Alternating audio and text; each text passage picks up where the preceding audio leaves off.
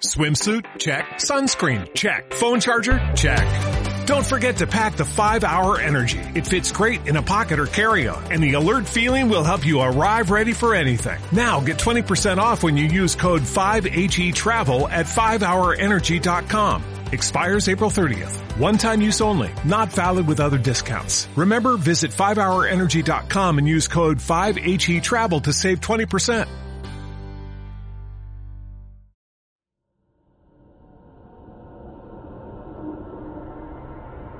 Escucha la luz del misterio, la única emisión de radio realizada en habla hispana desde la City de Londres.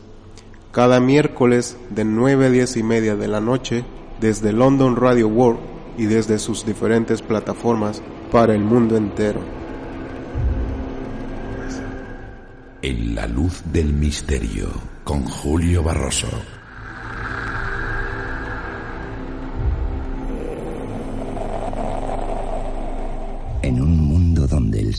Caminaba por la tierra, donde los dioses estaban ocultos en piedras,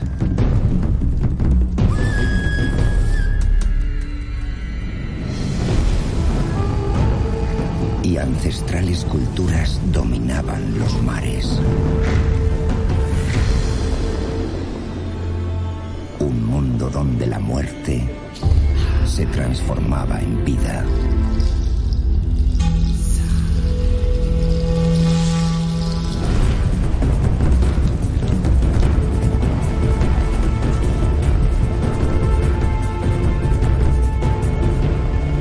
Hombres se comunicaban con el universo. En este mundo, donde el espíritu del sol y las lágrimas de la luna protegían a los elegidos.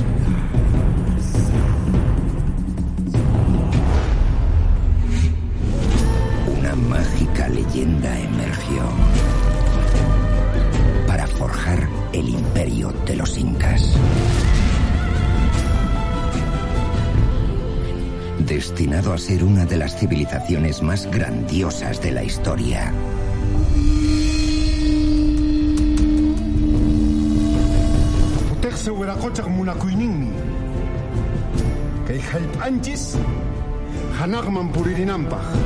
Un imperio donde la inmensidad de mágicos lagos se fundía con ciudades nacidas de la tierra.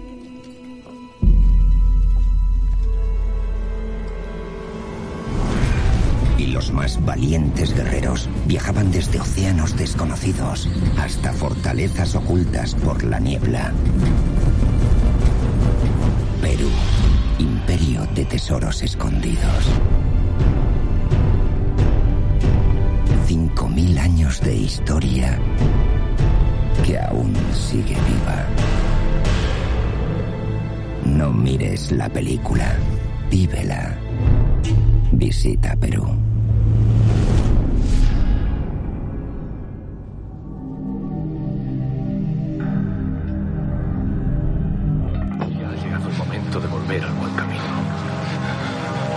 De nuevo ahora ha vuelto a encontrar la luz. Y ahora volverá a sentir la experiencia de la realidad. Esa realidad donde todas las cosas son claras como un cielo sin nubes. Y cuando está limpio el intelecto es igual que un transparente vacío. Sin circunferencia ni centro. Ahora conózcase a sí mismo. Y permanezca en ese estado. Busque esa luz.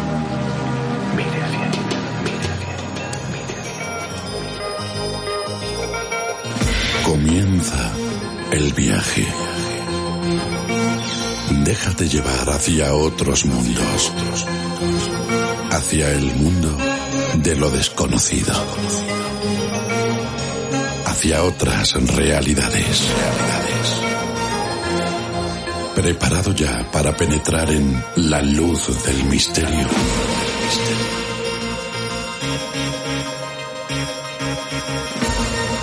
Una idea original dirigida y presentada por Julio Barroso.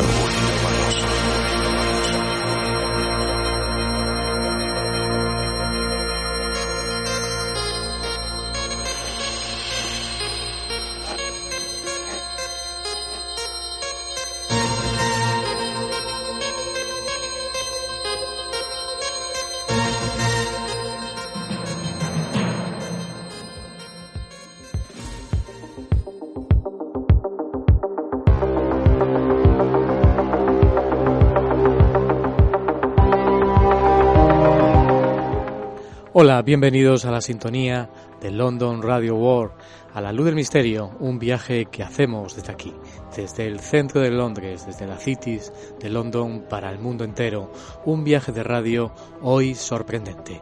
Hoy con el que comenzamos con la noticia de la nave espacial de fusión nuclear que han creado para acortar el viaje a Martes en un mes. Un nuevo concepto de motor de fusión que usan los mismos principios que las erupciones solares para impulsar naves espaciales 10 veces más rápido que los motores actuales. Si tiene éxito, permitirá la explotación y colonización de todo el sistema solar en tiempo récord, convirtiendo a la humanidad en una especie interplanetaria. Esto sería prácticamente imposible con los métodos de propulsión actuales. Viajar a Marte puede tomar de 7 a 5 meses dependiendo de lo cerca que estemos del planeta rojo. Es un viaje demasiado largo. Más allá es humanamente imposible. Con este motor con este nuevo motor el tiempo se podría reducir a un mes, abriendo la posibilidad de que seres humanos viajaran a la Luna de Júpiter y Saturno sin problemas. El motor de fusión ideado por la doctora Fátima Ebrahimi, una científica iraní que en 1993 se licenció en física en la Universidad de Teherán antes de emigrar a Estados Unidos para doctorarse en física de plasma en la Universidad de Wisconsin, Madison, utiliza el principio de reconexión magnética. Este es un fenómeno que ocurre por todo el universo. En la superficie de las estrellas, líneas de fuertes campos magnéticos convergen para separarse de repente y unirse de nuevo provocando lenguas de plasma que se disparan a velocidades de 20 a 2000 kilómetros por segundo. También sucede en los tokamak, un tipo de reactor que usa fuertes campos magnéticos para contener la reacción de fusión que alimentan a las estrellas.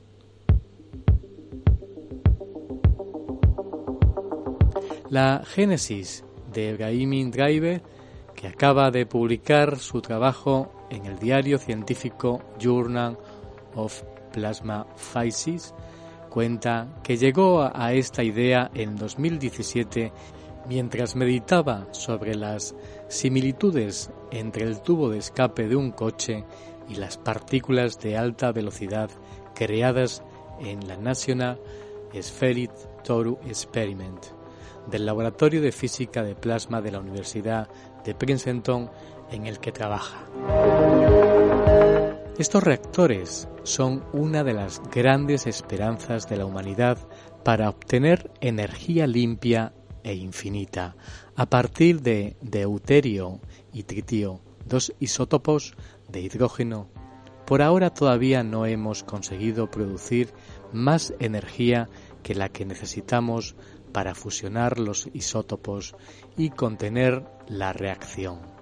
Se supone que el experimento europeo ITER podría ser el primero en crear más energía de la que se gasta.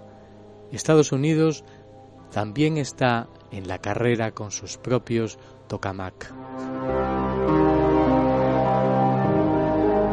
La clave del motor de fusión propuesto por Ebrahimi es que no se necesita contener la reacción sino utilizarla para la propulsión. El motor se podría fabricar con tecnología existente y sin la necesidad de poner las 23.000 toneladas de un tokamak en el espacio. Según Ebrahimi, durante su operación, el NSTX produce burbujas magnéticas llamadas que se mueven alrededor de 20 kilómetros por segundo. Teóricamente, la velocidad típica de un motor de esta clase estaría en 150 a 350 kilómetros por segundo, incluso más. Una velocidad que hará posible misiones interplanetarias tripuladas con garantías de éxito, reduciendo de forma radical las necesidades logísticas de los viajes y la exposición de los astronautas a la letal radiación cósmica. La científica iraní no es la primera en proponer motores que utilizan plasma para la propulsión, pero su versión es radicalmente diferente a las actuales. Existen motores de plasma que utilizan campos eléctricos para expulsar los iones de plasma, que pueden usar diferentes combustibles, desde gases como el argón hasta la orina de los astronautas. También hay motores de iones como el que la NASA va a utilizar en su sonda Deep Space One, que también usan campos eléctricos que aceleran y expulsan electrones de gases pesados como el xenón. Estas dos tecnologías son ideales para satélites o pequeñas ondas interplanetarias. Su empuje es el equivalente al peso de una hoja de papel, pero la velocidad producto del impulso acumulado sería extremadamente grande después de mucho tiempo. Por ejemplo, un motor de iones puede acelerar la masa de un coche a 100 km por hora en dos días. Pero si le das unos años, una nave espacial con un ion thruster podría acelerar hasta los 90 km por segundo. Desgraciadamente no son tecnologías prácticas para misiones tripuladas. Para viajar de forma práctica a Marte y otros mundos, más allá del cinturón de asteroides, hay que poder acelerar rápidamente y seguir incrementando la velocidad de forma constante antes de tener que realizar la maniobra inversa para disminuir la velocidad y entrar en órbita planetaria.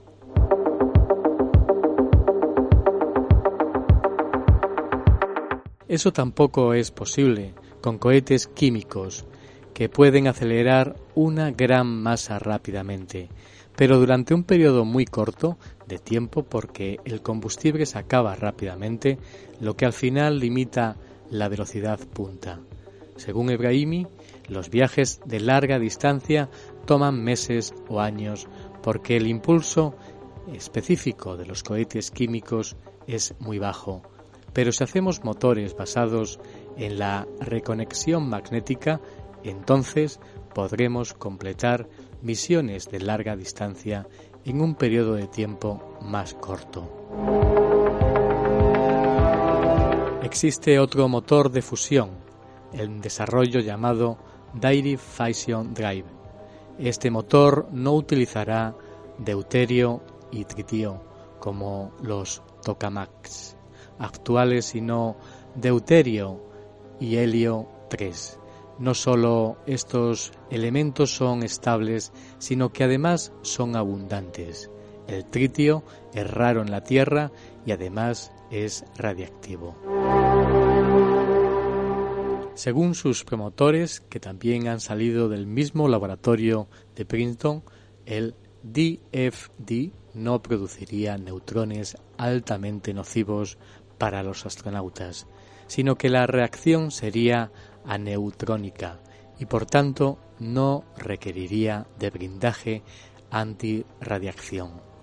Aunque dicen que tendrá un prototipo para el 2028, es difícil de predecir si lo van a lograr o no.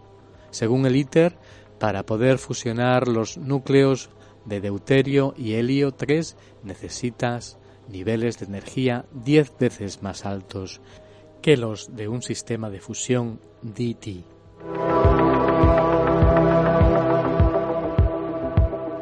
La propuesta de Ebrahimi, sin embargo, no tiene ni ese handicap ni el problema de su radiación. Su motor de campos magnéticos podría utilizar átomos pesados o ligeros. Según la científica, aunque otros impulsores requieren de gas pesado como el xenón, en este concepto puedes utilizar cualquier tipo de gas.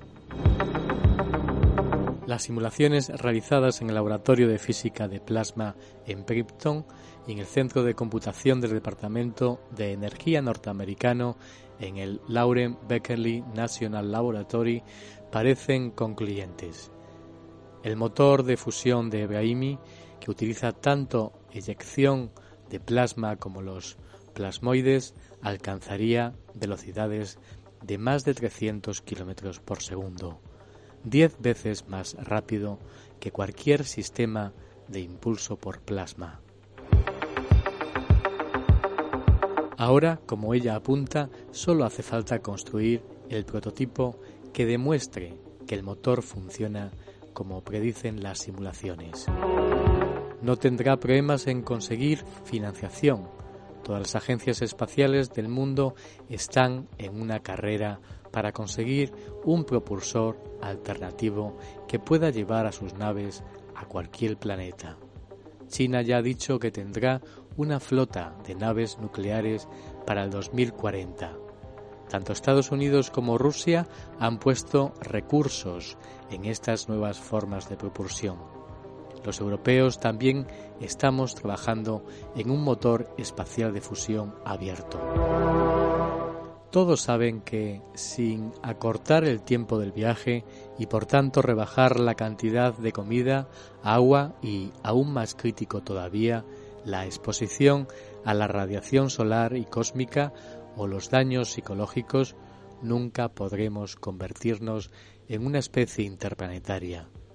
Y quien domine esa nueva forma de propulsión será quien lidere los próximos 10.000 años de civilización. Esos son los objetivos en los que están inmersos muchos de los países en esta nueva era espacial, en el control y la conquista del espacio. Ahora nos vamos a temas también apasionantes. Un viaje el que vamos a realizar esta semana hacia las maras y el narcotráfico. Conoceremos los entresijos de los narcosatánicos, un término curioso de muchos de los narcotraficantes que se acercan interesados al mundo de la muerte y la magia negra, de la mano de uno de los capos más importantes y más buscado, el capo del cártel del Golfo o a través del famoso secuestrador, el Mocha Orejas. Todo ello lo escucharemos a través de la experiencia que ha tenido de cerca y dentro de las maras y del narcotráfico Juan José Revenga, uno de los periodistas españoles con más credibilidad y que ha sido corresponsal de prensa en los conflictos bélicos de Nicaragua, El Salvador, Panamá o la invasión americana a Irak de Saddam Hussein. Con él vamos a conocer de primera mano lo que se esconde detrás de las maras y el narcotráfico.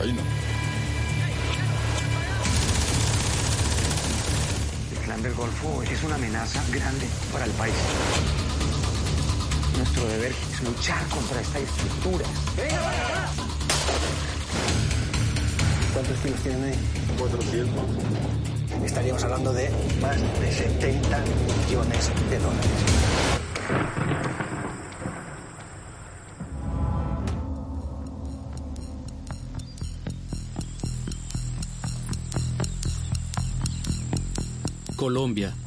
Durante el periodo posterior a Pablo Escobar, el país ha minimizado drásticamente su producción de cocaína y ha desviado la atención de los medios de comunicación hacia México. Sin embargo, actualmente Colombia vuelve a ocupar el primer puesto mundial. A fin de cuentas, hoy en Colombia se produce incluso más cocaína que en la época de Pablo Escobar.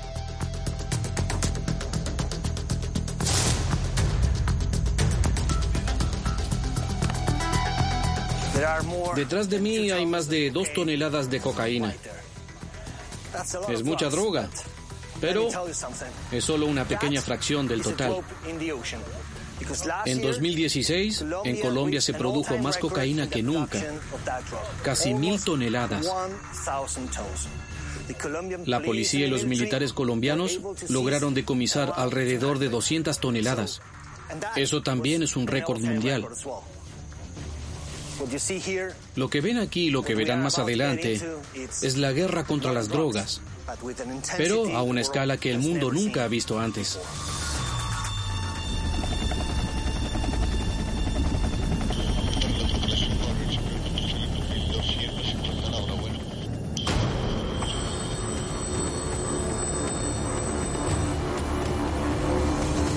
Acompañamos a la policía colombiana en el Golfo de Urabá. Es el hogar del llamado Clan del Golfo, responsable del mayor movimiento de drogas de toda Colombia.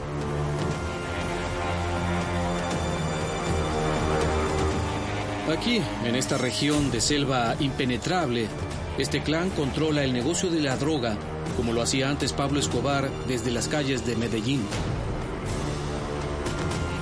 En medio de la región de los narcotraficantes se encuentra el cuartel general del operativo policial Agamenón, cuyo único objetivo es destruir el clan del Golfo.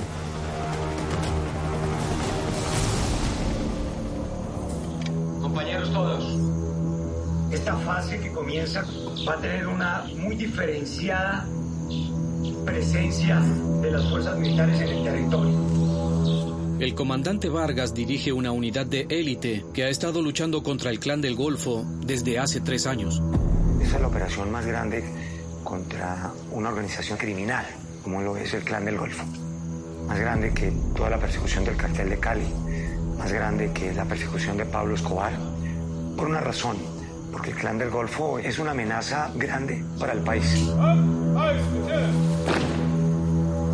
Bajo el mando del comandante Vargas, los comandos Jungla y Corpes luchan codo a codo con el objetivo de atrapar a los jefes del cártel. Vez que se sientan cansados porque el trabajo estuvo duro, miren ese, ese pasacalle. Ese pasacalle son muchísimas horas de trabajo.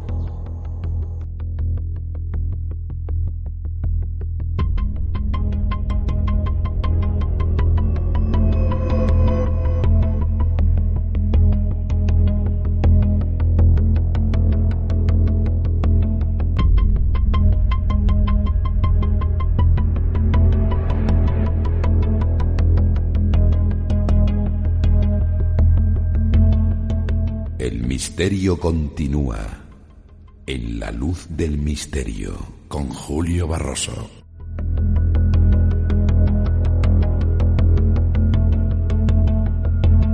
Y comienza el viaje, un viaje que nos va a llevar hacia las maras y el narcotráfico desde dentro. En uno de los mejores trabajos que se han hecho, como es el titulado La última bala de ediciones Luciérnaga de Juan José Revenga, que está con nosotros en este momento. Conectamos con España. Juanjo, ¿qué tal estás? Hola Julio, encantado de estar nuevamente contigo. Pues vamos a hacer un viaje muy, muy interesante, apasionante. Solamente unas palabras, aunque sé que te conocen perfectamente los oyentes. Naciste en Madrid en 1959, iniciaste tu carrera, como hablábamos la pasada hace varias semanas, tu carrera profesional como fotógrafo del mítico diario Ya.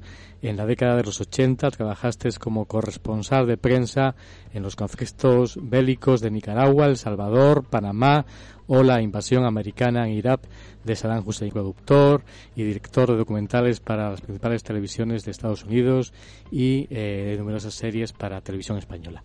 ¿Qué te parece si empezamos a hablar de este trabajo eh, de la última bala que aunque ya tiene varios años, pero yo creo que sigue vigente. No sé si alguna vez eh, has sentido miedo eh, al hablar de, de, de, este tema, esta cuestión de las maras y el narcotráfico. Hombre, miedo siempre que se cuenta la verdad y que hablamos de los poderosos. fíjate, precisamente el 12 de mayo sale la segunda parte de, de la última bala, Muerte en Medellín que vamos sobre el mismo tema. Y cuando hablas de estos temas, sabes que estamos metiendo el dedo donde duele. Donde duele, pero muy arriba. Siempre se habla de la corrupción, la corrupción policial. Eso no es nada. Eh, los que de verdad están cobrando de toda esta gente están mucho más arriba y son mucho más poderosos que, la, que se le echa siempre la culpa al de la mordida, al policía de carretera y a ese tipo de gente. Los que de verdad viven de esto mm, son los ladrones de guante blanco y corbata y las altas esferas de, la política. Hay unas palabras curiosas porque para situarnos desde el comienzo del libro, bueno, comienzas agradeciéndole eh, el libro a Maribel y sobre todo a todos los personajes, que me parece curiosas las palabras que aparecen en este libro, todos ellos son reales, que se eh, jugaron en muchas ocasiones la vida o la familia para darme la información necesaria o me acompañaron a lugares insospechados creyendo en mí. Eh, realmente fue así. Casi, casi perdieron en muchas ocasiones. Fue necesaria eh, esas personas que casi dieron su vida por darte información. Exactamente, cuando las cosas se cuentan de verdad o estás metido en el meollo hasta, hasta el fondo, es muy complicado salir y la gente pues muchas veces se la juega. ¿Por qué? Porque quieren que esto se sepa, que esto se cuente, que sepan cómo funciona, cómo funciona el negocio de verdad desde dentro, cómo funciona el blanqueo, cómo funciona el mundo realmente, realmente cómo funciona el mundo bancario, que es lo que aquí explicamos, ¿no? Dónde va todo ese dinero, cómo se mueve, cómo se hace, y para eso, pues por supuesto, muchas de, las personas que, que me ayudaron a entrar en este en este submundo, pues por supuesto que se dejaron eh, el riesgo familiar de vida y, su modus vivendi, que en el momento que se enteraran que estaban hablando conmigo y a este nivel contándome cosas, porque luego los poderosos no son eh, tan difíciles de entrar al poderoso, basta entrarle con el ego, ¿no? De alabarle, entrarle con el ego y darle dos soluciones razonables a sus problemas, porque como ellos son como son, siempre que creen que tienen la razón, ¿no? En cualquier cosa que hagan. Esos son más fáciles de tratar, pero para llegar a ellos siempre te hace falta el del camino. Y el del camino es al que sí tengo que agradecerle a todos ellos, porque aunque pongo en el libro que el 95% de lo que se cuenta en ese libro, que parece increíble, es verdad, me guardo ese 5 para cuando vengan a preguntarme. Pero cuando te parezca más increíble una situación, esa es la buena, esa es la que es de verdad. Eh, te hace referencia de la, al principio del libro también de unas palabras del insigne, lógicamente desaparecido, Pablo Escobar. Los narcos mexicanos no tienen bandera, solo matan y matan y no saben para dónde van. Eh, bueno, me imagino que la única bandera será, lógicamente, que su negocio funcione correctamente, que, que, que tengan muchísimos ingresos, me imagino, ¿no? Pero, pero es que llega a tal punto en ese, en ese nivel que no importa si tienen miles de millones que no pueden gastar en 20 vidas, les da igual porque no saben calcular lo que tienen. Nunca debemos de olvidar que ese señor, que es el gran jefe de, de un cártel que maneja millonadas increíbles, ese hombre eh, sigue siendo el mismo que estaba hace un año recogiendo patatas. Mm. Si sabes eso, puedes hablar con él y puedes salir vivo. Hablar es fácil, pero luego salir, si le has molestado, es mucho más complicado. Y es lo que ocurrió con Colombia. Colombia ha sido siempre el fabricante número uno desde que empezó el negocio, desde la época que empezaron a llevar a, cambiar la marihuana por la cocaína cuando vieron el negocio. Colombia era el gran fabricante. Era el que lo fabricaba todo, fabricaba, enviaba y luego empezó a enviar a través de México, viendo que había rutas más fáciles, hasta que México, a través del matan y matan sin parar, se hizo con el control. Colombia ya solo fabrica. Si tú quieres distribuir droga o cualquier cosa ilegal, tienes que pasar, pagar el piso, como llaman ellos, el alquiler en México. Antes de indagar en lo del piso, que me expliques más detalles. Quería preguntarte, hace unos minutos veía noticias de, la pandemia en México y de cómo están actuando estas bandas eh, de narcotráfico, porque parece ser que tienen controlado zonas y que incluso están, bueno, pues eh, con la pandemia, creyendo en la pandemia y eh, confinando a la gente. Y si no, la gente no no hace lo que ellos dicen, lógicamente van a por ellos. Parece ser, había noticias de la NBC y otros medios de comunicación. Y es curioso. No, no sé cómo, cómo has vivido, cómo, eh, si tienes datos sobre ello, cómo los narcos están actuando ahora en la pandemia y cómo además se hacen como, si fueran policías, como si fueran servicios públicos. Tú date cuenta que muchas veces en esos lugares cuando el narco llega a tener esa fama o es tan cuidado o tan querido por el pueblo, precisamente es por eso, porque el gobierno no les ha dado nunca nada. Y llegan estos señores y les ponen luz eléctrica en un pueblo que no lo ha tenido jamás, les ponen conexiones de agua. Y cuando ocurre un problema de este tipo, ese tipo, estos gobiernos, esos gobiernos no actúan no actúan, simplemente dice, rece usted a la Virgen de Guadalupe y esto se soluciona. Y ellos toman también las riendas en eso, porque están muy metidos en el pueblo a nivel de, no de gobernarles, sino que el pueblo les aprecia, porque en los buenos tiempos, en los buenos tiempos tú en cualquier lugar de México o en Bogotá, tú parabas, o en Medellín, Cali, parabas para preguntar una dirección a, a cualquiera, te decían la dirección y le daban 100 dólares era un nivel de vida que había de, dinero y que termina la gente haciéndose a ello, termina sabiendo que el que de verdad manda en su zona, en su pueblo, son los, los cárteles, son los cárteles los que lo manejan y por supuesto que ellos sí, igual que el gobierno no cree mucho en confinamientos al gobierno mexicano y creen que eso se va a solucionar solo y todas estas cosas, eh, los carteles están, están funcionando de otra manera. Están confinando zonas y donde hay enfermos y están trabajando de otra manera ayudando al pueblo interesadamente, nunca mejor dicho, ¿eh? nunca mejor dicho, siempre es interesadamente, aquí no se da un centavo sin nada, porque ellos no les cuesta ganarlo, pero soltarlo, si algo es lo que distingue a un narco, es que jamás quieren pagar.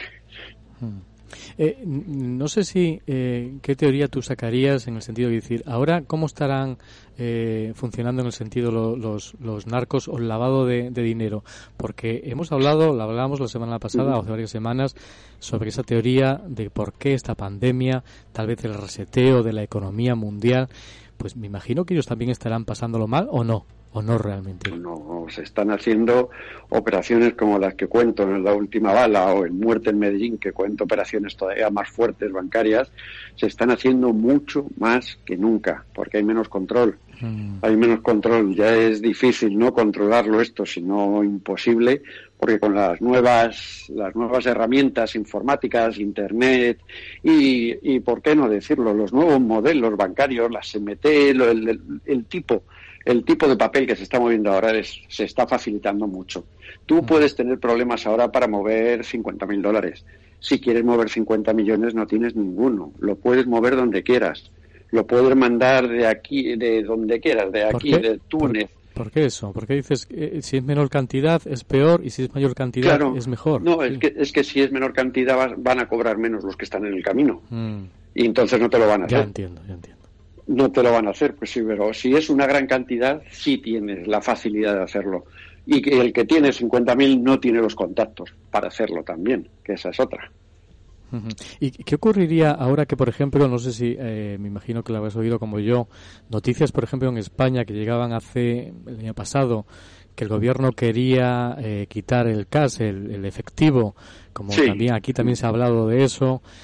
¿Qué, ocurriría realmente si se quitara el CAS? Es decir, sería difícil, más complejo para los narcos. es, hombre, sería, sería complejo o, o, colocarlo. Hay sitios donde se puede colocar y maneras en las que se puede colocar todo, sin ningún problema, porque tú fíjate, a nivel nuestro sí, te pueden controlar, a nivel de calle te pueden controlar a través de los plásticos lo que te gastas o lo que no te gastas. Mm. Todo eso teniendo en cuenta que haya ordenadores en el mundo capaces de manejar esa información, toda esa información. Teniendo en cuenta que los haya, que lo dudamos. Y bueno, esto si, si tú quieres quitar el cash, bueno, pues muy bien, si ya se está haciendo así. Si tú vas a un banco y le dices, oiga, que le voy a dar este papel y me pone usted que tengo 900 millones. Mm. El del banco te da una garantía que pone que tienes 900 millones y ya lo tienes avalándolo con una cuenta que tienes en Singapur o en Camerún. Te dan ese papel y tú ya tienes 900 millones para llevarlos donde quieras. Esa garantía vale 900 millones. No hay dinero. Ya lo que no se mueve realmente, el dinero se mueve a escala básica, a escala normal del, del humilde mortal. Ahí se mueve el dinero. A, eso, a los niveles de esta gente ya no se mueve. eh, desde que se inventó las criptomonedas, de que mm. empezaron las criptomonedas, fue el otro, el otro, el siguiente golpe que se dio a esto. Porque antes estábamos acostumbrados a ver a eso, a un chino en el aeropuerto lleno de billetes, sacándole la maleta y sacándole todo el tío con dinero pegado. Ahora no, ahora llevan un pendrive. En ese pendrive lleva un código que lo pincha cuando llega al banco de destino, se lo descargan y ya tienen dinero ahí. Tiene en, moneda, en criptomoneda, en Bitcoin o en cualquiera de las otras 700 criptomonedas que existen. Ahora nos empieza a hablarnos un poco de, cuáles son los cartes más importantes de, por ejemplo, de la zona del Golfo de México. En México hablas de los primeros pasos en el negocio. ¿Cómo sería ese primer paso en los negocios? Hombre, el primer, el primer paso es el conocer y la mano izquierda. Si quieres meterte en ese mundo, es empezar a conocer a la gente y no preguntes, no preguntes. Tienes que empezar a, con gente en los bares de narcocorridos, tienes que empezar a hablar con la gente, pero no preguntes, que no vaya a oler nadie que eres un periodista. Si lo haces bien, en menos de una semana estás con los grandes que te están preguntando. Porque cuando un, un jefe de cartel quiere, toma una decisión, es el más listo, aunque sea equivocada nadie se la va a rebatir. Y tú tienes que hacerle creer que no es así, que es de otra manera, pero que eso se le ha ocurrido a él, no se te ha ocurrido a ti. Fíjate lo absurdo de la situación. Y ahí es cuando la cuestión funciona. Es cuando la cuestión funciona, porque un señor de estos dice, bueno, eh, quiero poner y comprar este complejo hotelero de 3.000 millones en Miami. Digo, no lo puede usted comprar. ¿Cómo que no? Si yo tengo la plata. Digo, ya, pero es que esto no se puede hacer así. Además, usted lo piensa y ya sabe que es que esto tiene que justificarlo, tiene que tener un proyecto, tiene que tener de dónde lo ha sacado, tiene que tener un banco que justifique que ese dinero es bueno. ¿Qué hicieron esta gente? Pues montaron sus propios bancos, como un banco agrícola, un banco de vivienda, que son bancos suyos, que están en El Salvador, y como en El Salvador la moneda es el dólar, no había ni que hacer cambios. Y tú ves quién es el dueño del banco agrícola, eh, banca, Colombiana S.A. Luego hablaremos del Salvador, que tengo muchas cuestiones que preguntarte sobre El Salvador. hay mucho, mucho. A mí, la verdad es que me fascina. Es un país que me encanta mucho, pero muy complicado. Complicado. Le ganó, le quitó el puesto a, Brasil y a Venezuela, el país más peligroso del mundo. Exactamente. Eh, ¿Cuáles son las, las, los cárteles más importantes de, de México? ¿El Sinaloa puede ser uno de los más importantes? Sinaloa, el Golfo, luego ahora es que han salido los templarios, habrán salido 40, hay 40 carteles, antes trabajaban cuatro, antes eran cuatro cárteles los que trabajaban, los que dominaban todo, eh, y ahora eh, son 40. Ya en cualquier pueblo, cualquier muchacho que hace los zetas, tal, cualquiera que hace una separación de los grandes, se monta en su propio cartel, se cogen su propio territorio. Ahora es mucho más complicado. Antes sí es verdad que existían las federaciones, ¿no? Se, se juntaban los cinco carteles grandes y llegaban a un acuerdo. Eh, ¿Cuál es el problema? Pues el problema es lo que te he dicho, que el narco ni paga ni cumple nunca su palabra llegaban acuerdos que de haberse llevado a cabo podía haber estado funcionando todo sin ningún problema, pero es que al día siguiente ya se están matando. Y los del gobierno, por muy comprados que estén y muy bien pagados, cuando sales en la prensa tienen que actuar. Tienen que actuar porque se les echa encima la prensa. Y cuando están las matanzas, como ocurrió en Miami, cuando entraron, cuando en los años 80, toda la, eh, la promoción policial del año 90 de Miami terminó en la cárcel. O sea que eso, ese es el problema, ese es el problema. Y los grandes cárteles se han convertido en 50 cárteles de todos los tamaños y todas las y todos peleando, claro. Mm, me imagino. Eh, hay unas palabras curiosas que dices en el libro que a mí me han sorprendido mucho, me han dejado todavía, yo no lo sabía.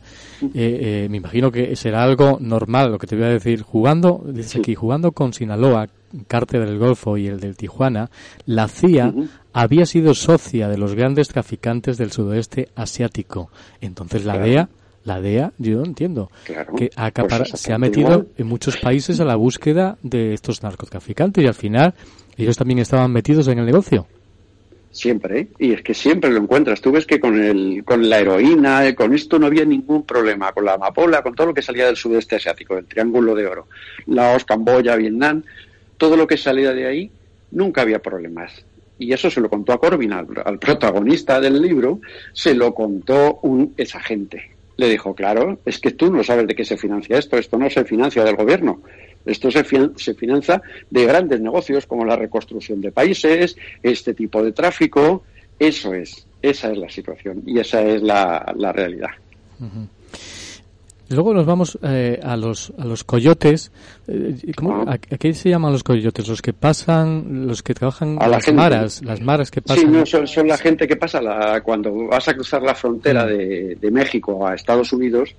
Eh, los, los guías son los que se encargan de pasar a la gente, esos son los. Campo a través, ¿no? campo, bueno, desierto, desierto a través en, en, Arizona, eh, hasta Phoenix, les tienen días en el desierto a punto de morir, y esos son los viajes buenos, viajes buenos que desde Guatemala te pueden llevar seis, ocho días, que al principio va todo muy bien, te van metiendo en hoteles, te van tal, te dan eh, papeles para que pases los controles, con otros nombres, eh, con otras residencias, pero ya cuando llega la verdad y cuando hay que pasar la, la valla, son viajes de más de 6.000 dólares que paga cada uno por el viaje. Pero claro, allí hay sensores de movimiento bajo la tierra. Eh, hay todo, es dificilísimo entrar, ¿no? Es dificilísimo. Y el coyote es el guía, es el guía que lleva a esta gente que muchas veces, pues la, la mitad de ellos, o al menos la gente mayor, mujeres, mueren a montones en ese, en ese desierto intentando cruzar al, al sueño americano, que cuando llegan se dan cuenta que yo, vamos, tuve ahí cuento una historia con un, con un tipo que hizo el camino, llegó a Nueva York, trabajaba 20 horas diarias y no tenía ni para pagar en Nueva York, ni para pagar en un piso compartido, ni la comida, ni nada, trabajando 20 horas. Este era el sueño americano hasta que aprendió. Hasta que una vez que llegó allí aprendió y empezó a falsificar residencias, a falsificar tarjetas de residencia y tal, y ya empezó a vivir y a ganar plata. Dice, pero legalmente era imposible mantenerte allí sin papeles, claro, te tenían sin papeles, te podían pagar lo que quisieran, tú trabajabas como, como un animal, dice, y no había manera. Hasta que empezó con esto, empezó a ganar muchísima plata y al final, pues bueno, tuvo que, quemar el, la computadora en el, en el jardín de su casa y salir corriendo a la vez que eso ardía porque ya tenía la policía encima, claro.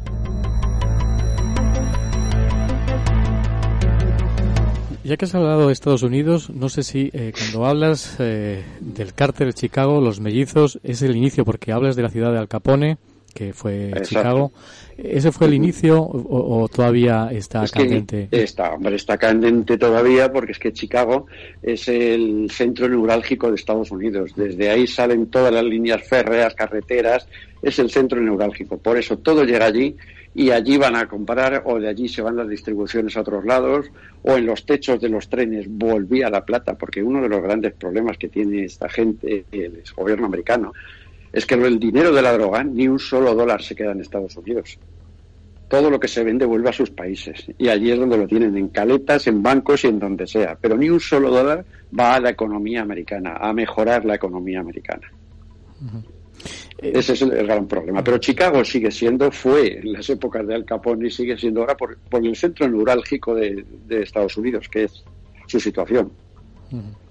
El cártel sigue siendo el cártel más famoso, a lo mejor, de los mellizos, me imagino, ¿no? Los, Flores, exacto. Esos fueron los. Está uno de ellos en la cárcel, el otro está huido en México ahora mismo, pero eh, el negocio sigue funcionando. Son los que manejan toda la distribución. Allí llega todo y de ahí sale para, para todas partes de Estados Unidos, que es el. Bueno, Estados Unidos porque es el mercado más grande que tienen y ya tienen tratos con la mafia calabresa y con montones de gente porque para claro, la distribución en Europa para lo cual España es un punto fundamental para ellos también no de llegada. Pero siempre yo por mucho he dicho muchas veces que lo hayamos dicho si es que si encuentran 10 kilos es que han pasado mil. Si es así si es que es el, el negocio es luchar contra alguien que no tiene problemas económicos. Y sin embargo, pues sí, las fuerzas de seguridad lo tienen porque no tienen presupuestos para gasolina, porque no tienen presupuesto para viajar y seguir a la gente, por mil cosas, siempre hay impedimentos. Y muchas veces esos impedimentos son pues porque interesa. Interesa decir, no, no vayas que no hay presupuesto a ningún lado. O apaga ese radar.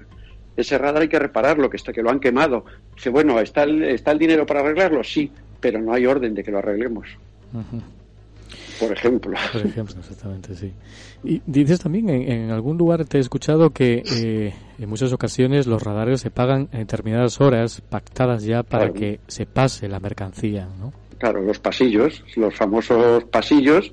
Dice, bueno, pues eh, igual que nosotros tenemos pasillo aquí cerrado en el estrecho, que es un gran hermano, si estuviera todo encendido, en Estados Unidos, imagínate, como es los radar aéreos para que entren ni altura, eso de las películas de que entran a más baja altura para que no les detecte el radar, ahora es imposible. Pues, ¿qué ocurre? Pues eh, eso lo puso de moda Pablo Escobar y es la verdad, en plata o plomo. ¿Tú te puedes llevar 20 mil dólares en una noche por no ver pasar nada de tal a tal hora? Pues sí. O como pasa en las gates, en las puertas de, de la frontera en San Diego. Dice, bueno, pues todos los, los carros que pasen con la placa terminada en 22 les tienes que dejar pasar.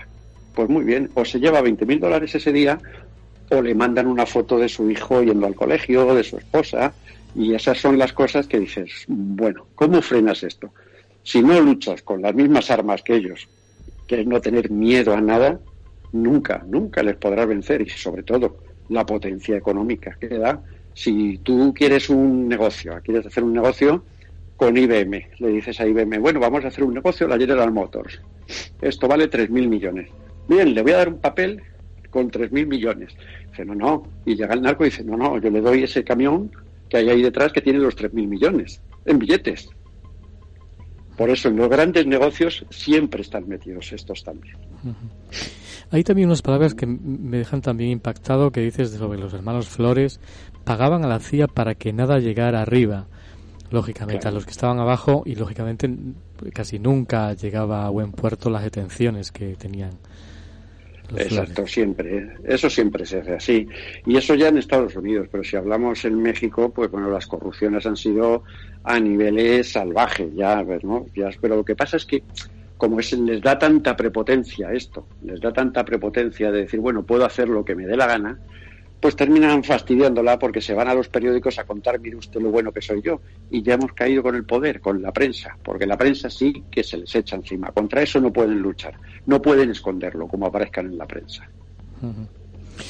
Vamos al, al Salvador. Eh, ¿Has hablado alguna vez del fenómeno del Salvador, sobre las maras, que parece ser que se comenzaron en Estados Unidos? Eh, con Nixon.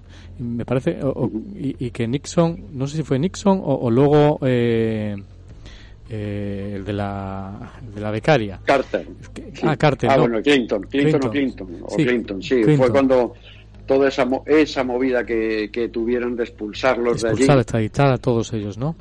Claro, de no mantenerlos en las cárceles y mandarlos a sus países. En sus países, bueno, eran todo lo de las, las, pandillas callejeras de Los Ángeles, que tenían tomado también la ciudad, la tenían tomada, todos estos eran todos, la gran mayoría salvadoreños, guatemaltecos, de Honduras, que eran las maras, las famosas maras. Pero allí fue el inicio, tú analizas, eh, haces ese análisis y dices, el inicio fue en Estados Unidos y luego se movió, toda esa, eh, esa gente que se extraditó, se movió a El Salvador, a Honduras, a a claro. sitios, ¿no? Exacto, y desde allí siguieron llevando el negocio. Allí montaron también unos territorios de, terror y miedo, ¿no? Montaron unos imperios de terror en sus países que hasta los gobiernos tenían que pactar con ellos, porque un gobierno quería ganar las elecciones y hablaba con las maras. En El Salvador, por ejemplo, les decía, mira, tal día que hay elecciones en este barrio, que no salga nadie a la calle para ir a votar. Y no salía nadie a la calle, nadie se atrevía a salir a la calle para ir a votar. Tú estabas en tu casa, te comprabas un coche nuevo y te aparecía el de la Armara y te decía, dame las llaves y los papeles del carro. pero si es mío, si lo acabo de comprar, dice, no, ya no es tuyo, ya es mío.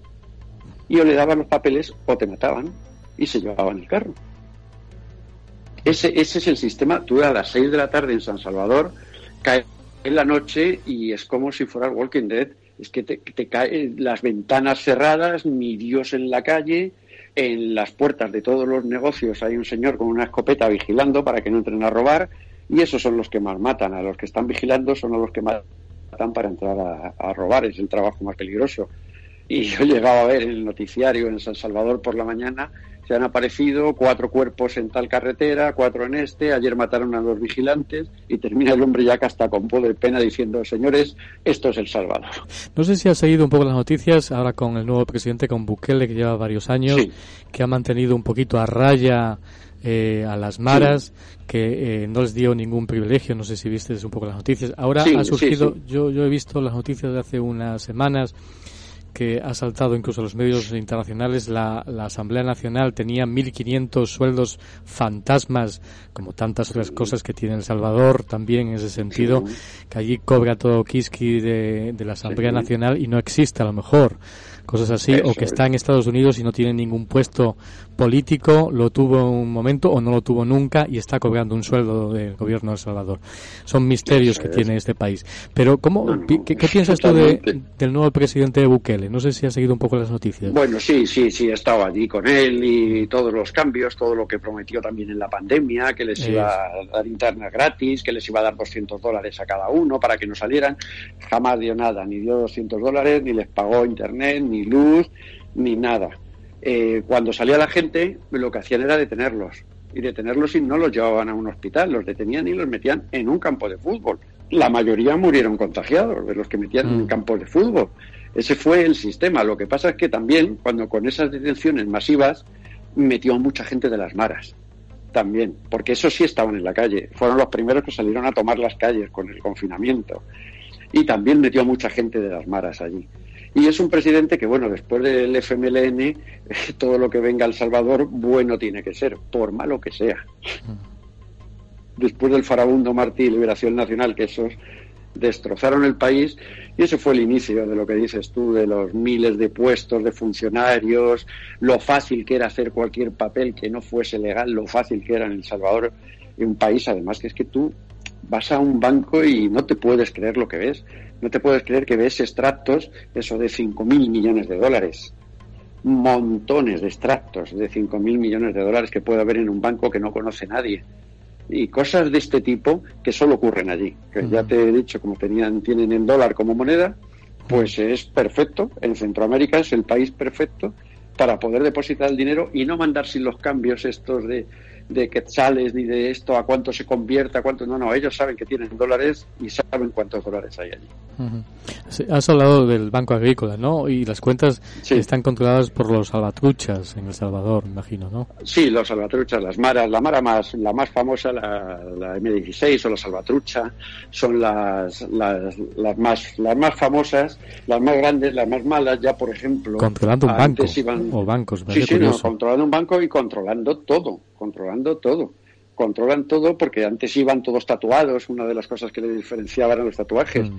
Ya ninguno tienen prohibido tatuarse para que no les encuentren, porque claro, callarse en un aeropuerto, les veías, dices, ya está, un delincuente. Ahora tienen prohibido el tatuarse. Fíjate lo que cambian las cosas, cómo se adaptan.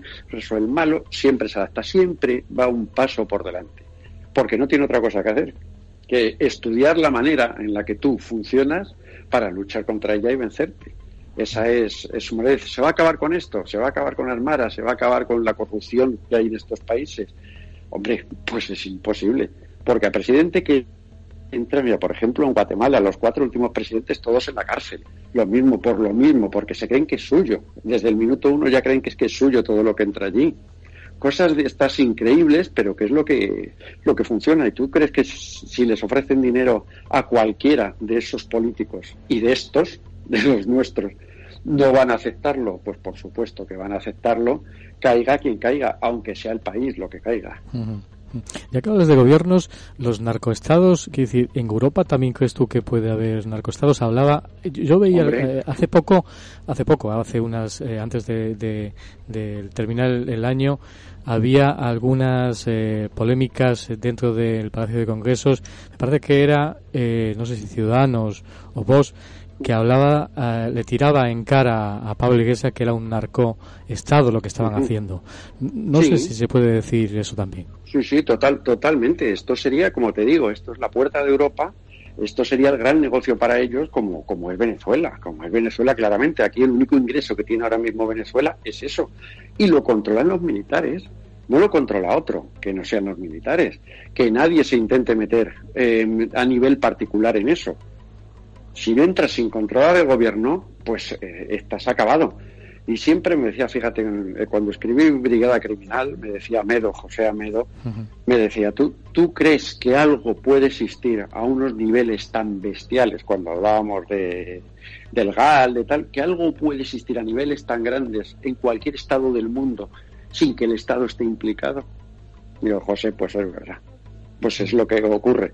Dice, aquí, pues hombre, la idea es crear un, un Estado, puerta de Europa, que con sus amigos y sus poderes absolutos, pues intentar controlar el país, que es lo que se está intentando aprovechando pues una pandemia que no sabemos cómo ha venido o, lo que tú has dicho que me parece muy bueno lo del reseteo económico mundial lo que se lo que se ha hecho. O vamos a aprovechar estos meses o vamos a aprovechar estos meses que de incertidumbre económica. Mira por qué salió Biden el otro día diciendo lo primero atacando a Putin que va a pagar lo que ha hecho. Cuando está la economía temblando ahora mismo está insegura no está toda la economía insegura un mercado muy inestable. Todos esperaban al presidente de la Reserva Federal para que diera seguridad ¿no? sobre inversiones. Y sale diciendo eso. ¿Para qué? Para que haya más inseguridad todavía. Y los malos siguen aprovechando porque con la inseguridad es cuando más ganan y menos se les vigila. Vamos a otro apartado muy interesante de los narcos que tú denominas, haces un detallado profundo de cada uno de los eh, commodities y los narcos, que son muchos, me parece. ¿Qué son realmente los commodities para los oyentes? El commodity es negocio con cualquier objeto que tenga valor en el mundo, ¿no? Como puede ser el petróleo, el azúcar, cualquier cosa a niveles mundiales que tengan valor en cualquier parte del mundo que vayas a venderlo, esas son las commodities, y en las commodities es donde se gana muchísimo, bueno, se gana dinero que no sabemos ni cómo se escribe, ¿no? Los bonos del tesoro, todas esas cosas que no valen nada, pero que a la hora de la verdad, si un, por ejemplo un país presenta un bono del tesoro más falso que todas las cosas, por ejemplo los bonos históricos mexicanos, presenta eso, un papel que no vale para nada, lo presenta en el Banco Mundial, el Banco Mundial te dice que es bueno, y le da los 900 o los 200 mil millones. Dice, bueno, ¿y que ha ganado el Banco Mundial? Pues hombre, pues ha ganado los intereses, porque él también le ha dado un papel, no le ha dado el dinero en billetes al otro. Le ha dado un papel que el otro está refirmando y pagando por ahí a todo el mundo de un dinero que no existe. Es que esa, esa es la jugada, que se está moviendo y haciendo que simplemente con poner que hay esto, no hay reserva federal, no hay reservas de, oro, no hay reservas de nada. Nadie sabe los dólares que se están tirando aquí. Dicen, bueno, aquí dicen que tenemos control con el euro, pero tampoco. no se sabe lo que se está haciendo porque no hay control, no hay, no hay una reserva que lo garantice. Nada, nada absolutamente. O sea que estamos en un mundo, una economía de papel falso. Sí, ficticia. Hablas de los bonos históricos, Haces una, una cuestión, hablas de los chinos que, compraron todos los bonos, según detalló Bill Clinton, pero ahora también, mm, yo tengo entendido, yo veía también eh, alguna publicación americana, alguien me contaba también en Estados Unidos que se ha publicado por el Ministerio de Economía, había paneles del trillón de, de dinero, trillón de dólares que parece ser de las deudas bestiales que tienen ahora Estados Unidos. Que el, sí, lo han comprado los chinos. Los chinos, gran parte, sí, hablaban de los chinos, Alemania, varios países, pero sobre todo los chinos es los que más habían comprado la deuda. Me imagino que eso es actualidad total, vamos, que decir no solo en la eh, época de eso ah, Claro, no, no, pero eso es de, de, hoy mismo. Estamos hablando que la gran parte de la, la mayor parte de la deuda americana la tienen comprada los chinos. Tú fíjate, tenemos comprada la mayor deuda, ellos tienen un virus que les han mandado no sé quién. Bien, ellos contraatacan con su propio, su propio virus para hacerse con la economía mundial. En el momento que China estaba atacada, no valía nada lo que tenían ellos allí. Todas las inversiones de todo el mundo que había hecho en China ya no valían nada. Con lo cual el gobierno chino compró todas esas empresas a un dólar, a un dólar, a lo que fuera. No había, si no valía nada con la, con la pandemia que tenían que se estaban muriendo a los dos días ya no tenían ellos nada y lo teníamos en el resto del mundo. Mm. O sea que la economía china está, vamos, este año es la única que ha tenido superávit. La única economía este año y con las empresas trabajando al 100%. y, con, y con toda la deuda americana comprada. Con lo cual ya no hablamos de un comunismo capitalista que han sabido, eh, por lo mismo, porque han, han sobrevivido y han salido mejor que otros, que cualquier otro país del mundo. Pues porque no, como los, los malos, los narcos, porque no tienen reglas, porque no tienen límites y ellos pueden hacer lo que sea, que nadie les va a echar nunca nada en cara de lo que han hecho y aunque se lo digan, da igual, yo lo he hecho, no voy a, no tengo que consultar a nadie lo que haga y les llaman bueno, los malos y los, eso lo, aprendí de los marines americanos siempre cuando estabas en combate siempre te decían no los malos nos esperan allí están allá atrás siempre hablaban de los malos ellos siempre eran los buenos. Pues yo una vez les dije digo, hombre es que los malos estamos hablando cuando hablábamos también de traficantes de armas de estos dice gracias a estos malos vivimos el nivel que vivimos en el primer mundo. Esos malos al que nunca invitaríamos a una fiesta ni ni a la comunión de tu hija pero gracias a esos malos que te avergüenzas de ellos, gracias a eso existe este mundo y esta economía que se mueve y que tiene algo de alegría todavía. Hmm. Hay unas palabras que yo creo que son muy actuales que hablan dentro de los commodities. Hablas de los trillones de dinero, de los millonarias comisiones para toda la vida. En este ambiente trabaja gente muy importante del mundo también están los mayores timadores del planeta. Yo creo que ahora se están viendo, yo creo también. Ahora se están viendo, hombre, todos los timadores están funcionando desde el bendito Internet, ¿no? Mm. Aparte de cargarse la cultura y cargarse todo, Internet es el la puerta de donde un señor en pijama con una taza de café está vendiéndote 200.000 toneladas de petróleo que acaban de conseguir, ¿qué tal? Dice, pero bueno, vamos a ver, o arte, o te están vendiendo arte, bueno, estoy vendiendo un caraballo. Pero vamos a ver, usted se da cuenta que si me vende un caraballo, si yo tengo un caraballo, se lo doy a Sotheby's o a Christie's, no se lo doy a usted, ¿Cómo me está vendiendo un caraballo por 200 millones? Todo es, eh, ha dado pie a todo esto, los bonos históricos, toda, toda esta historia se ha empezado a mover de, maneras, pero ahora mismo pues, de locura, de locura. Y ahora hay más operaciones que, nunca en los bancos, pero son operaciones, el 99%, hay algunas que son de, eso de, de trillones de comisiones. Y luego el otro 90-95% de tramposos a ver qué es lo que pillan.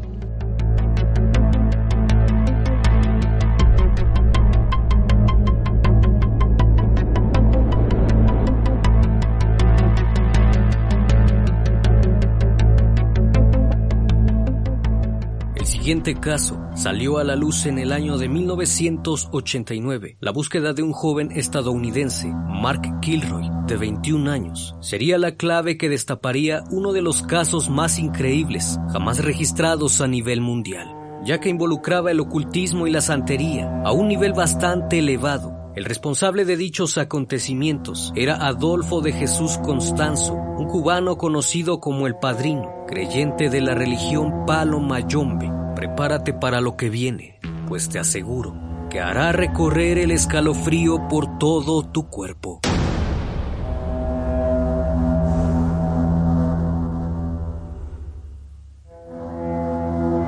Adolfo Constanzo nació el primero de noviembre de 1962 en Miami, Florida, Estados Unidos. Hijo de padres refugiados cubanos, quien contaba con tres hermanos de diferentes padres. Desde pequeño fue bautizado como católico y sirvió como monaguillo en una iglesia aunque sus padres no precisamente eran religiosos, pues su madre era creyente de la santería. Esta religión fue importada a Cuba en el siglo XIX por esclavos procedentes del pueblo yoruba, originarios de Nigeria. El concepto del bien y el mal no forma parte de la santería, por lo que se deja a criterio del practicante aunque tiempo después, luego de la muerte de su primer esposo, decidió mudarse a San Juan, Puerto Rico, donde conoció la religión del palo mayombe, y debido a su entrega en ese culto, se hizo sacerdotisa del mismo, involucrando y dando a conocer estas prácticas a su hijo Constanzo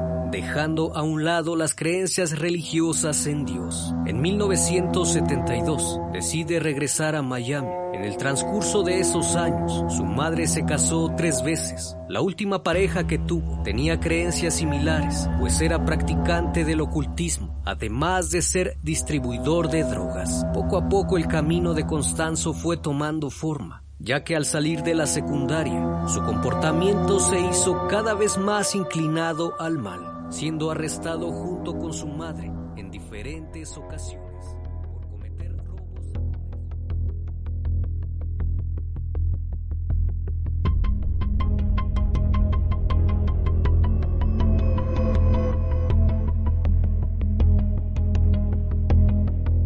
La luz del misterio con Julio Barroso. Eh, vamos a, pasar a un tema también eh, complicado, que son los narcos satánicos. Tú hablas de, de, los protagonistas del crimen organizado. Es un término que yo no sé cómo definir porque es un término, no sé si bastante antiguo o, novedoso, los narcos satánicos. Sí. Que, eh, bueno, empezó, yo he visto algunas informaciones que han pululado mucho por internet, sobre todo la leyenda de Adolfo Constanza y el americano este que cruzó la, la frontera para vivir exactamente McKinley. Eh, estuvo tres o cuatro días y al final fue terrorífico como se lo cargaron. Sí, sí. ¿Cómo, cómo definimos? lo malo es que es verdad. Es verdad, exactamente. ¿Cómo definimos, existen realmente eh, narcos satánicos?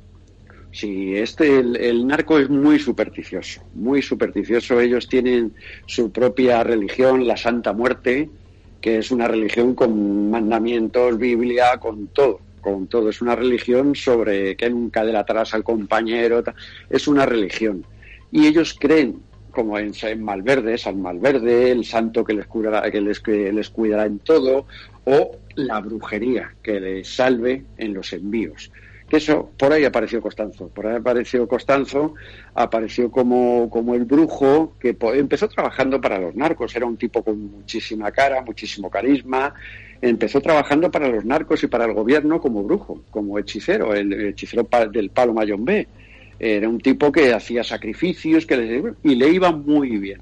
Hasta que se dio cuenta que trabajando con ellos se juntó con Sara Aldrete, que era una mujer que había estado viviendo con Sosa, con uno de los, de los grandes narcos, y entre los dos era lo que les faltaba. Y crearon un imperio de terror que ya fueron, por supuesto, a sacrificios humanos. Perdita Durango, la película de Bardem, está, está basada, basada en algo de la historia de esto.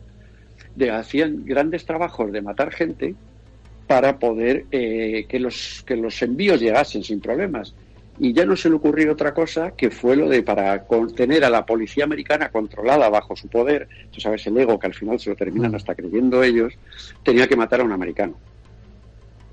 Y ya fue cuando en Matamoros cogieron a McKinley, le, le, torturaron, le mataron, entre los cientos de personas que torturaron y mataron en aquel famoso rancho de, de Santa Elena. ¿no? Esto fue en 1989, creo recordar. Sí, en el sí, yo creo que sobre el 90 o por ahí, 90, 90, 91. Sí, sí. Por, por, ahí fue las matanzas que, bueno, nadie ha querido, ha querido seguir buscando en aquel rancho. De todo lo que hay, todo lo que pasó, nadie ha querido seguir buscando. Encontraron 15, 20 cadáveres desmembrados. Estaba, había hasta el famoso Sosa, el que había estado con Sara Aldrete, hasta ese estaba allí descuartizado.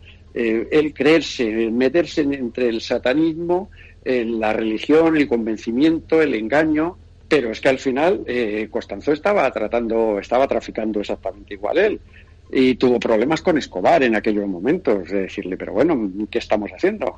¿Qué estamos haciendo? Que aquí no se mueve nada sin decírmelo a mí. Y bueno, tuvo un, mal final, pues por, precisamente por lo de McKinley, porque le mm. persiguieron, bueno, la familia del, muchacho era amigos de un, eran familia de un senador, senador llegó al gobierno, el gobierno dio la vuelta de tuerca al gobierno mexicano y lo de siempre, cuando aparecen en prensa, mm, tenemos que acabar con él. Exactamente.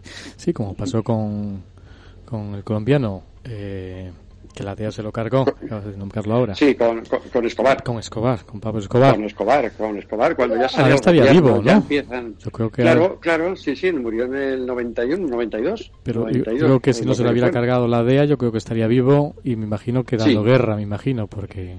Sí, pero el problema es eso, es en cuanto ya te crees por encima de todo y se mete en política y ya empezamos a, o cuando me entrego y me dejáis tranquilo, y montó su propia cárcel Escobar allí en Medellín con sus campos de fútbol, con una cárcel para él. Y claro, pero es que también empezó a matar gente allí en la cárcel.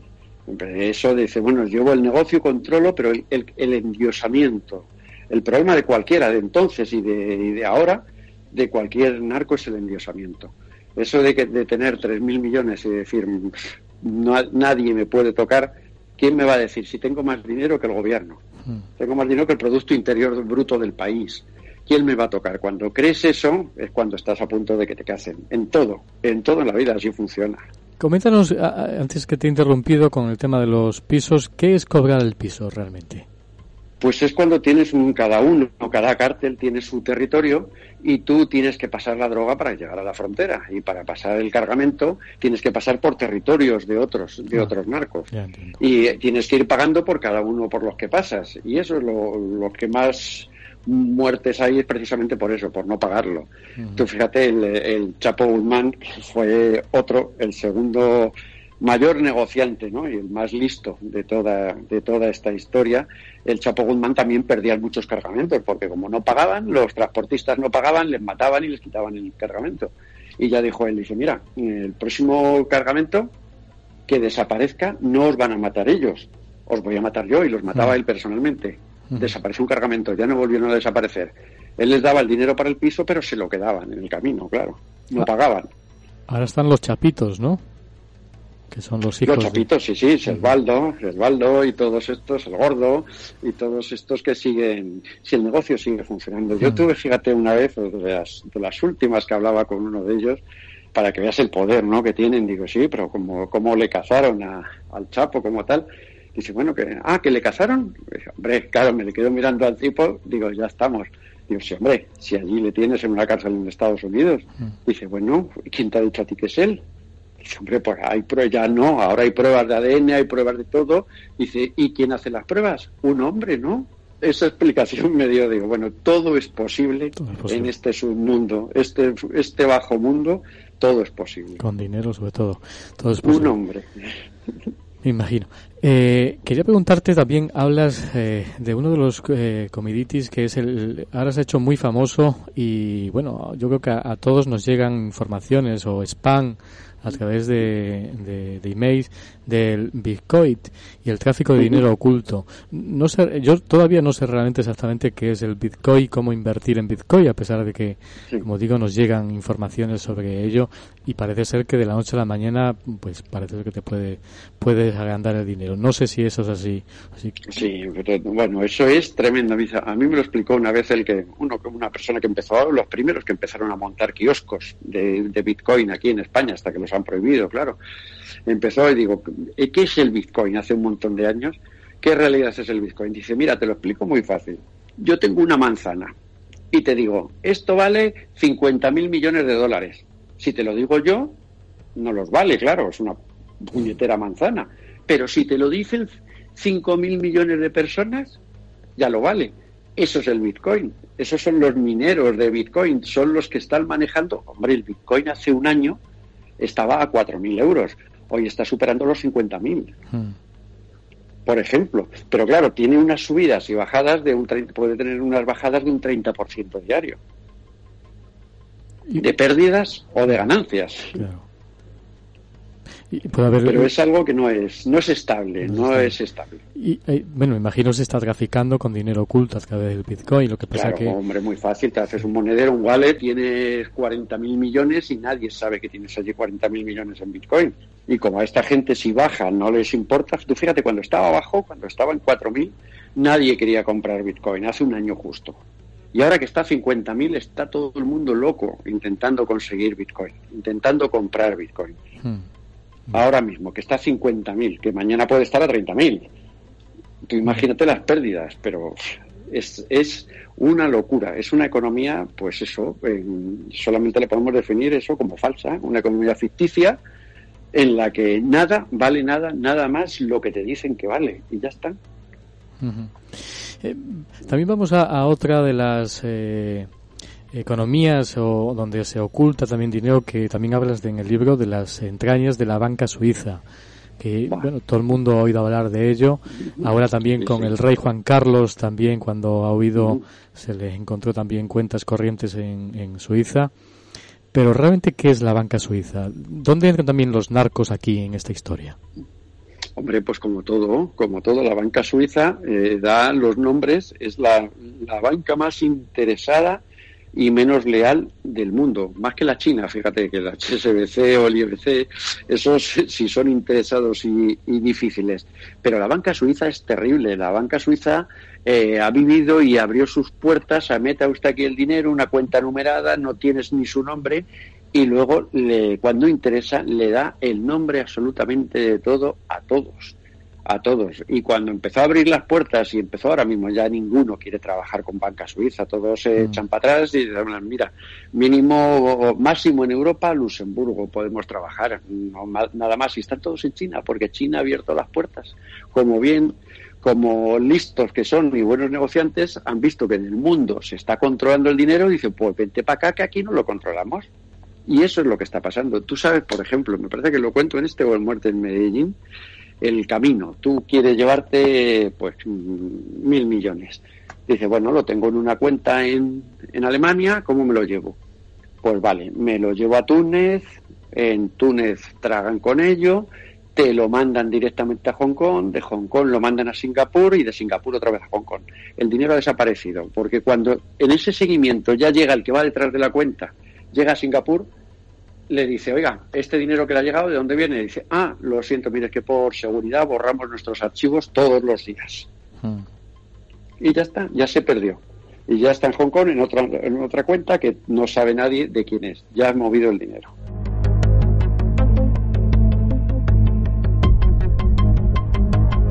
Quería también irme a una de las experiencias que tú cuentas también en el libro, que me parece también curiosa y, bueno, me sobrecoge un poco. Eh, yo había conocido un poco también a los, a los, al mundo de los sicarios en Colombia, pero tú hablas de sicarios de 9 y 10 años, y no sé si más pequeños puede haberlos, pero vamos, está Sí, sí, sí. Un, un sicario que está con 20 años empezó a matar a los 8 o 9 años tuvieron su primer muerto y te los encontrabas en las escaleras de en Acapulco, eh, sentado en la escalera muchachos esperando a que les encargaran un trabajo. Pero eh, hablas de, lo, que cobran y es, es también, y, decir, hablas de, de, pocos dólares o de cosas así. Sí, sí, no, no, eh, eso, eso no tiene nada más que una propina. Para un muchacho es una propina. Es darle una propina y darle un 38 de 2 pulgadas para que no le sobresalga y no le tire y sea capaz de acertar van un 38 2 pulgadas que se le acerca y le meta un tiro en la barriga a quien sea. Y hay muchachos esperando en la escalera, como el que está esperando para ir a trabajar de albañil, a que le vengan a buscar. Allí están los muchachos sentados, o en Jalisco. Son, pues, lugares donde la vida es dura. Y ese muchacho, ¿qué va a hacer luego? Ve que empieza a ganar plata. Como les caiga en gracia, dice, ¿y cómo voy a dejar esto? ¿Y, de qué voy a vivir? Cuando no tienen ayudas ninguna, no tienen ayuda ninguna. Y eso es lo que te he dicho antes, que es cierto que el narco, por interés o por lo que sea, como hizo Pablo Escobar en Medellín, construir las viviendas que construyó, el barrio Escobar y todo esto, hmm. pues esto es igual, esto es igual. Y el que entra ya no sale jamás. Primero porque va a vivir y va a ganar lo que no ha imaginado en, siete generaciones que iban a ganar. Y es muy duro la mirada de esos muchachos, porque tú los ves cuando están ahí sentados esperando, les ves la mirada y dices, es que es lo mismo que se come un, un bocadillo de chorizo, mata a una persona, una mirada perdida, están todos también metidos ya con el pegamento y con cosas de esas, ¿no? Drogándose con pegamento, esas cosas que dices, es que... si es que lo, lo malo es la sociedad, el problema aquí es la sociedad, es el hombre, es el hombre que, vamos a sacar todo lo posible de donde podamos sacarlo y de donde no podamos sacarlo también lo sacaremos. Ya varias cuestiones para eh, terminar, eh, entre ellas eh, Has comentado, has hablado de muchos de los narcos. No sé cuáles son los que más te han impactado. ¿Cuáles son los que conociste? Porque eh, cuentas que has conocido a grandes narcos. ¿Y cuáles han sido los que realmente te han conmovido realmente? Hombre, hombre, pues, pues yo me acuerdo de los años, los años buenos de Colombia, los 90 a Chepe Santa Cruz, eh, al, fundador de los paramilitares, al, dueño de las minas de Esmeraldas, que fue fundador de los paramilitares, eh, don Víctor Carranza. Ese fue, pues bueno, han sido muchos, ha habido muchos, los Ochoa, el Chepe Santa Cruz, los hermanos Ochoa, muchos, que, y mexicanos, pues de los últimos que están todavía escuchándonos en estos momentos. que no estamos para, para decírselo en este momento, pero muchos, los, todos los grandes, les he conocido. Impactarte todos, porque tienen ese algo especial para haber llegado ahí de ser el más bruto entre los brutos, el más malo entre los malos y el que menos escrúpulos tenga, por supuesto. Esos, los que están arriba, no es que te den miedo, porque miedo tienes desde que entras eh, o te mueves o cenas el primer día con la gente de la organización o con cualquier gatillero de los suyos, ¿no? El miedo lo tienes desde el minuto uno hasta, hasta toda la vida. Te queda eso, de saber que estás tratando con la gente más peligrosa del mundo, con menos palabra, pero que te impactan, por supuesto, que son especiales, por supuesto, y que tienen ese don contra el que no pueden luchar ninguna fuerza del Estado, porque no tienen límites. Para eso es cuando llegas a ser, ahí es cuando llegas a ser un, jefe de cartel, cuando no tienes límite. Te, he oído hablar muy especialmente en alguna entrevista de, Víctor Carranza, no sé. Sí, Víctor fue amigo, fue muy, fue muy amigo, murió hace como dos años, murió Víctor. Don Víctor, he tenido muchas con él, cenas, eso cuando llega la primera vez, él viajaba siempre en helicóptero porque estaba, bueno, estaba perseguido por todos, por los buenos, los malos y por los del medio. Él estuvo también en la cárcel en su jaula, su jaula de oro y ahí va el Jenny Sheikh, que era su sobrino, su hombre de confianza, que también trataba mucho yo con él. Y bueno, pues me lo presentó un exgobernador de Cali, me le presentó que también había estado en la cárcel por comerse todo lo de Pastrana, lo del presidente, mm.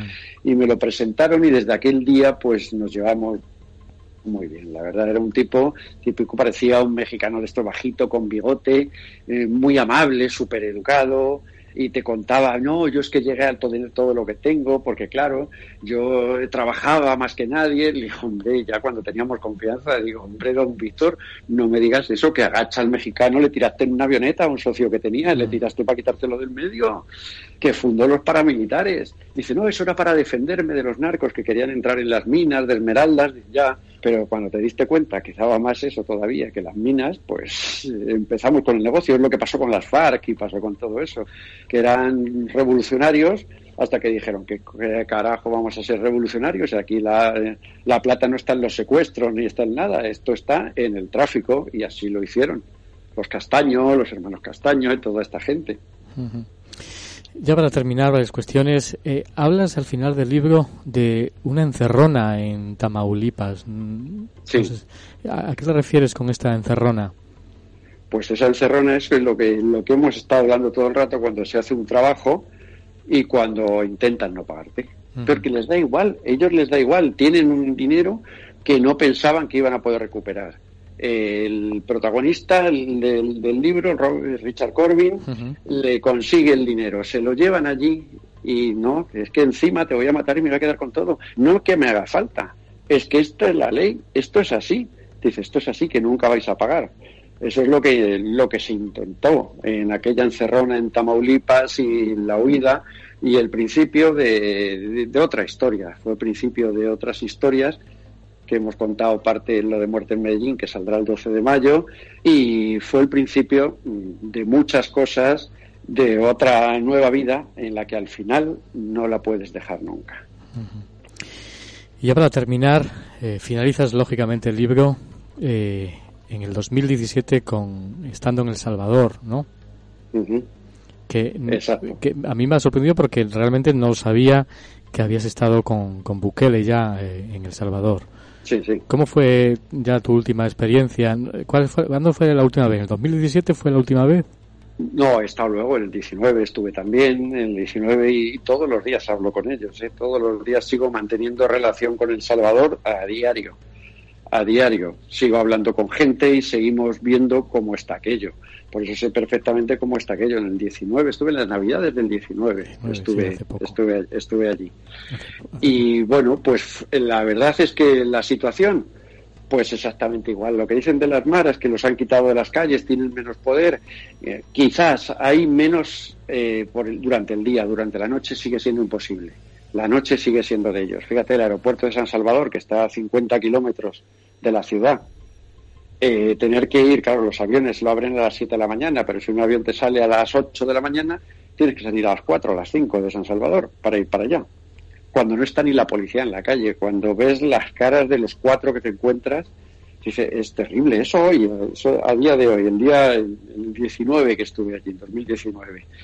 Eh, la inseguridad es total. Tú vas por la calle y, más de, bueno, más de una vez, dos veces me han intentado robar el reloj del tirón, de las de pasar andando y robarte, intentar robarte y tener que salir a patadas con ellos. Eso en los centros comerciales, que son los sitios, los únicos sitios donde te puedes reunir, o es en oficinas o en centros comerciales, en las cafeterías de centros comerciales. pero solamente las escaleras de acceso, en las entradas, en lo que sea, siempre tiene peligro. Es una ciudad que, como dicen los colombianos, lo importante es no dar papaya, que papaya es oportunidad. Como des oportunidad, estás jodido. Y ya para terminar, algo que eh, al programa y a ti te, te, interesa mucho también, ¿todos estos narcos realmente están relacionados con la magia negra? ¿Tienen intereses con lo paranormal, la parapsicología, no sé, o los, el esoterismo, eh, realmente o no? Sobre todo con la brujería. Con la brujería. Con la brujería, con la brujería y, y la Santa Muerte, sí creen en ello totalmente. Sus altares, en cuanto a eso, todos, todos, todos. No encontrarás uno que sea un aséptico, que, que no crea en nada, que todos, todos creen en, en, poderes ocultos y sobrenaturales que les protegen. Todo es, dice, bueno, es que esto es sin cultura. Dice, no, pues, coño, si creen en ello y estos que no pagan a nadie, pagan a los que le hacen esto, es por algo. Si, si falla una vez, mm, a Costanzo le falló una vez, nada más todos los trabajos que hizo le fallaron una vez uh -huh. y le robaron el cargamento de todos los trabajos que hizo a la gente. Pero posible, pues claro que sí, pues claro que, que todos trabajan y creen en, en, un mal superior a su mal, porque trabajar en el mal ya sabes que es fácil, solo que tienes que entrar y trabajar, ¿no? Si quieres trabajar el bien hay que ganarlo, pero para trabajar el mal es entrar y ya estás trabajando. Pues esto es así. Ellos eligen el mal, pero eligen el mal absoluto trabajan con lo que más poder tenga dentro del mal. Uh -huh. Curioso, apasionante, la última bala, ediciones Luciérnaga, las, las maras y el narcotráfico desde dentro. Nos hablabas de la presentación ahora en mayo de la segunda parte, ¿no? Exactamente, Muerte en Medellín, que sale con la misma editorial y saldrá el 12 de mayo. Apasionante. la segunda parte, súper interesante. Pues no, no, pues atentos todos los oyentes. Podemos adquirir, me imagino, o sea, sí, cierta, en cualquier lugar, cualquier lugar, ahora mismo en Internet, en cualquier lugar se puede, tanto adquirir. la última bala como Muerte en Medellín a partir del 12 de mayo. 12 de mayo. Pues ha sido todo un placer, Juan José Revenga, por habernos metido de lleno a este mundo de las maras y los narcotraficantes. Ha sido apasionante. Te lo agradezco. Igualmente, Julio. Gracias a ti. Cuando quieras.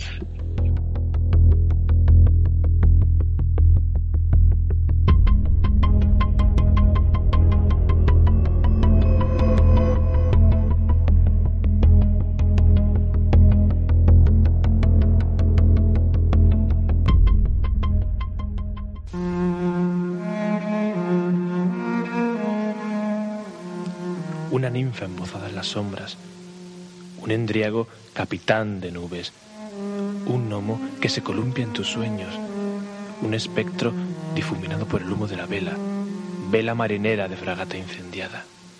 Y es que, por fortuna, el mundo no es tan solo lo que cada alborada hayamos constreñido por el marco de nuestra ventana. Detrás de las formas cotidianas se enmascaran leyendas y personajes extirpados de ellas fue necesario que Julio Barroso encendiese con su soplo vital una luz enamorada del misterio, y esta minúscula llama supo prendernos los vestidos. Ahora, desnudos ya del traje rutinario, dame la mano, ninfa, endriago, gnomo, espectro.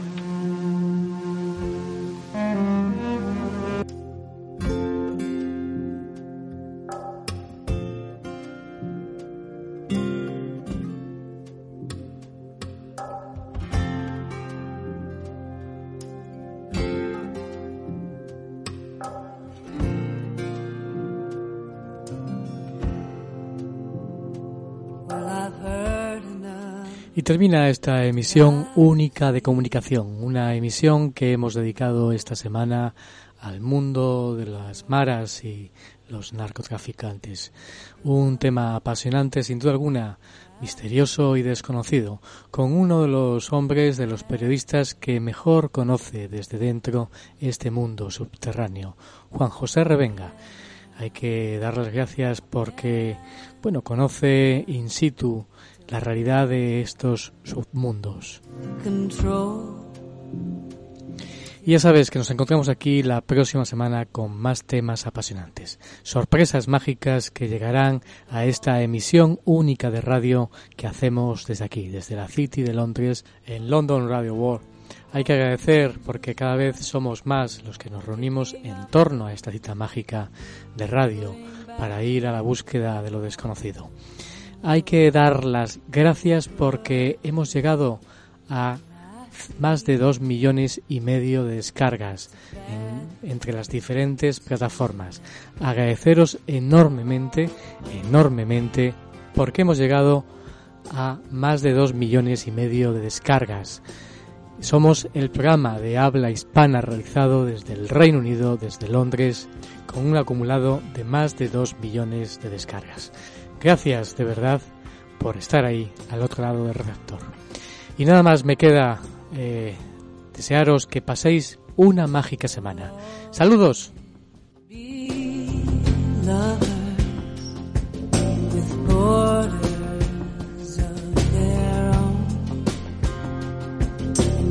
a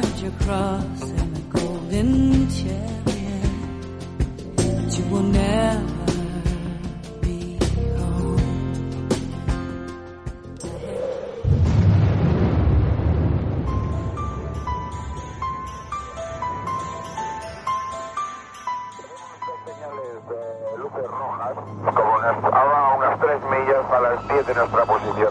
Aproximadamente la misma altura. Afirmativo lo tenemos cada vez más cerca. Barcelona está en 297, he incrementado el rate de ascenso a, a través de 280 y el tráfico este sube mucho más rápido que nosotros y se acerca cada vez más. De acuerdo, ¿desea que llamemos a algún interceptor de la defensa? Eh, si es posible, sí, información, porque el tráfico está a menos de media milla y ahora mismo ha bajado un montón, ha bajado ahora debe estar unos 3.000 pies por debajo de nosotros. De acuerdo, vamos a comunicar con defensa. De acuerdo, ahora mantengo 290, me voy al borde de Valencia. Ha llegado una nueva era en la radio. Podrás vivir el misterio en su máxima esencia. En la luz del misterio con Julio Barroso. ¿Estás preparado?